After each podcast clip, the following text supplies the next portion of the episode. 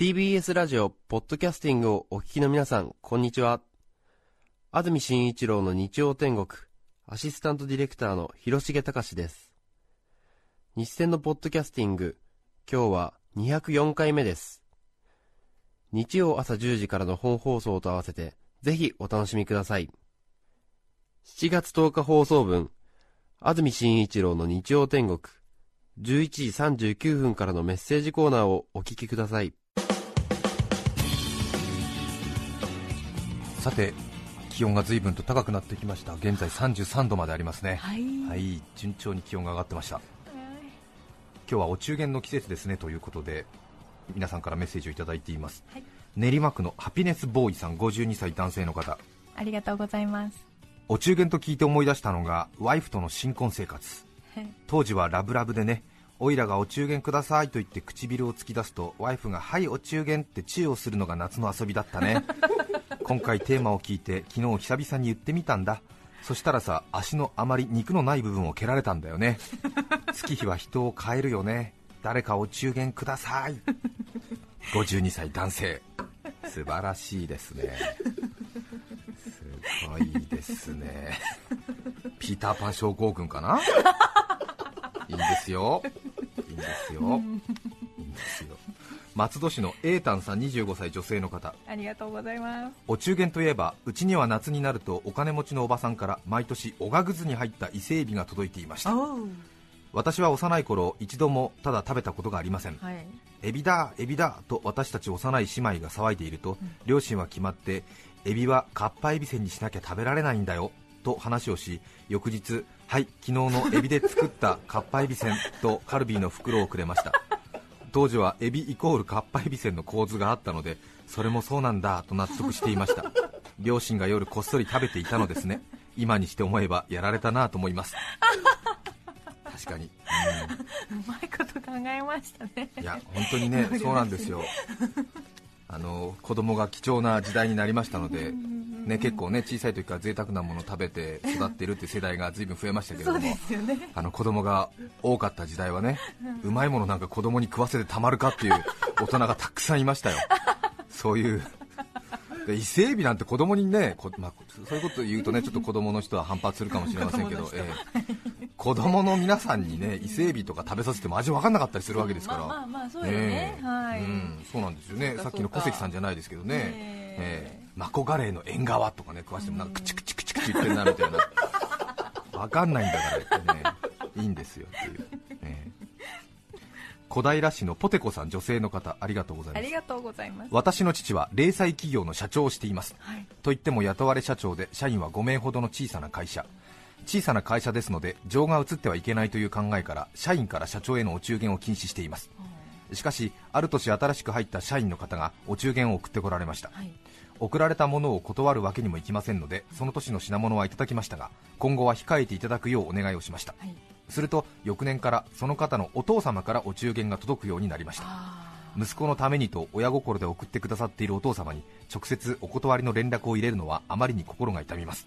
しかし息子である社員の方には社の方針はお伝えしてあり現にその方からは届いていないので複雑なところです、そんな後ろめたさを感じながら毎年背徳感あふれるイボの糸を美味しくいただいています。お父様会社としては NG ですが娘の私は毎年楽しみにしています。よろしくお願いいたします。あ。よろしくお願いいたします。そう。そうなんですよね。あるんですよね。その方のご両親から送られてくるっていうはい。風習も。ありますね。ねえ。これはあのーサラリーマンのえ会社勤めのうん。資本主義のある種の構造で。虚礼廃止ということで年賀状廃止お中元廃止お歳暮廃止っていうお触れがバッと出るんですよね、ーうんうん。なので、えー送らない、はい。だけれどもそうするとその社員とかその取引先の親から送られるという親心というその錦の御旗のもとにえー復活するんですよ。そでその次の段階になるとえそれもあるの？あの社員から例えばイボの糸そうめんを送る、はい。でもう大体毎年送る品物を決めてるっていう人がいらっしゃって、はい。でイボの糸を送って虚礼廃止送らないでください。で親からイボの糸。で親からもダメって言われると、はい。匿名イボの糸ってのがあるんでね、えーでもやっぱりずっとイボの糸が2年続いてるから分かるんだよね。そうよね。えそうするともう断れないはあ。でもちゃんとその付け届けは届いちゃうっていうこういう三段活用になってねあるんですよ、え。ー怖いでしょ？そうかそうなんですね。ね資本主義って怖いよね。ちょっとでもよく思われようと思って、まあちょっとそれは言い過ぎかもしれないけれども。いやでもそういうですよね、親心、うん、うんうんうん断って断られてもう一回送ってきて断ってもう一回っていうね。ええ。うん。まあ夏の風物詩ということでご理解いただきたい。ね所沢市の43歳男性ピクシーさん。電話でいただきましたありがとうございます。ありがとうございます。お中元最近はめっきり少なくなりました。ええ。だから余計に気になるのかもしれませんがギフトセットの箱に書かれているアルファベットと数字に注目してしまいます。例えば A30 といったような字が書かれています。えええあれ数字の部分って大抵定価のことなんですよね。A30 なら大体3000円なのかなでそれを確認したら近くのスーパーに行って同じ商品の売られている値段をチェックしています。嫌なやつですかね、うん。気持ちわかります？よ、ええ。ー書かれてますねたまにね。最近ちょっと巧妙になってますけどうん。ね、え。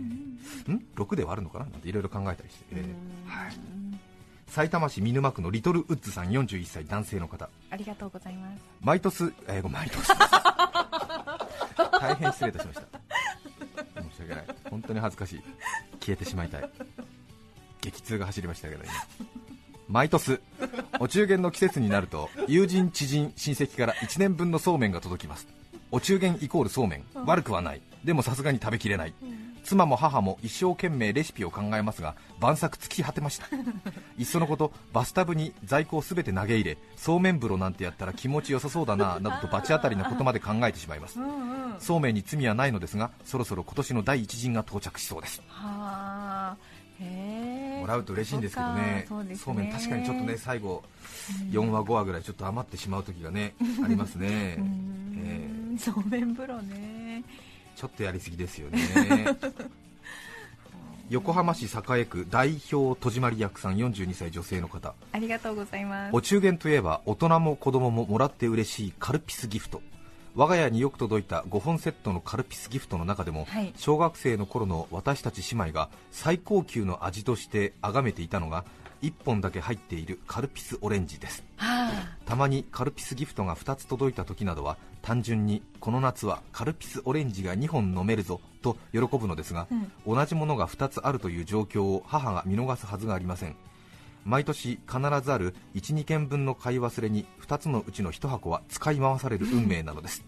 そこで私たち姉妹は考えました、はいカルピスギフト2つの包装紙のテープをドライヤーで温めて紙を破かないように丁寧に剥がし1本の箱のカルピスオレンジをもう一方の箱の白いカルピスと入れ替えて また包装紙を元通りに戻しえオレンジ2本入りのカルピスギフトを作りました予想通りカルピスオレンジの入っていない方の箱は使い回されました。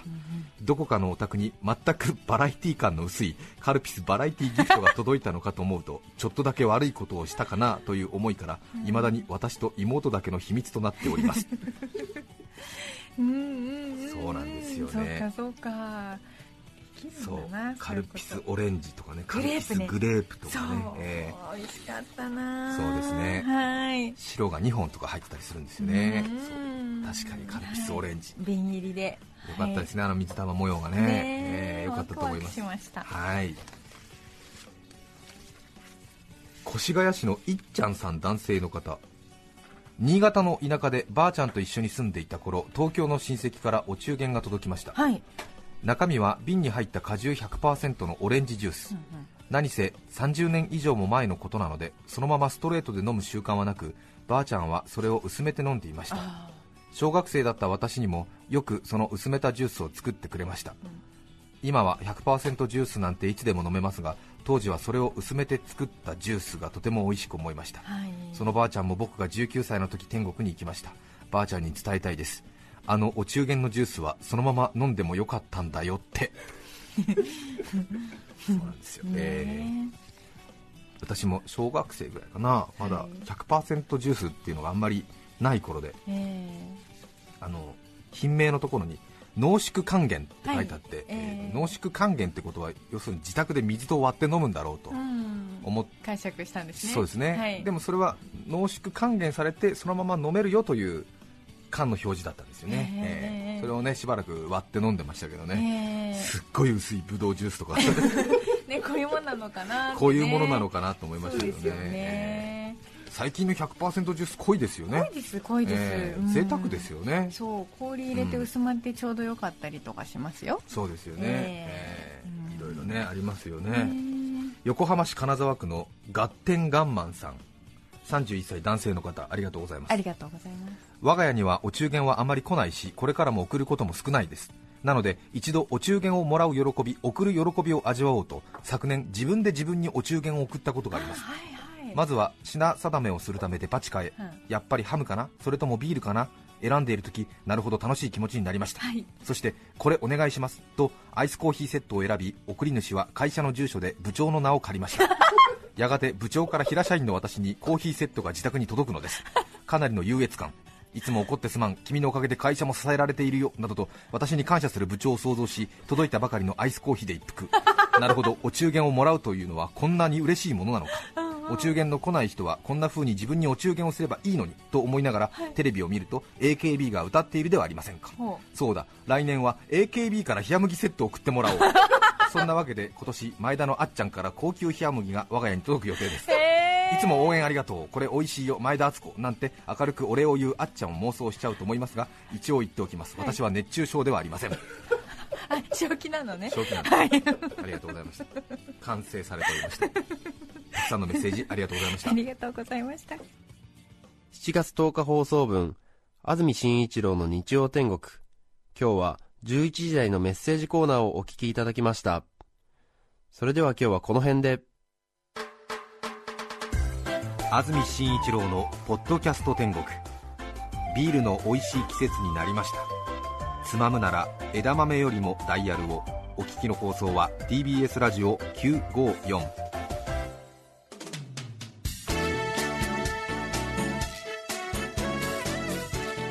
さて来週7月17日のメッセージテーマは「虫と私」ゲストはウクレレ奏者的山亮さんです。来週も日曜朝10時 TBS ラジオ954でお会いしましょう。さようなら。安住紳一郎の「ポッドキャスト天国」これはあくまで試供品皆まで語れぬポッドキャスト。ぜひ本放送を聞きなされ。TBS ラジオ954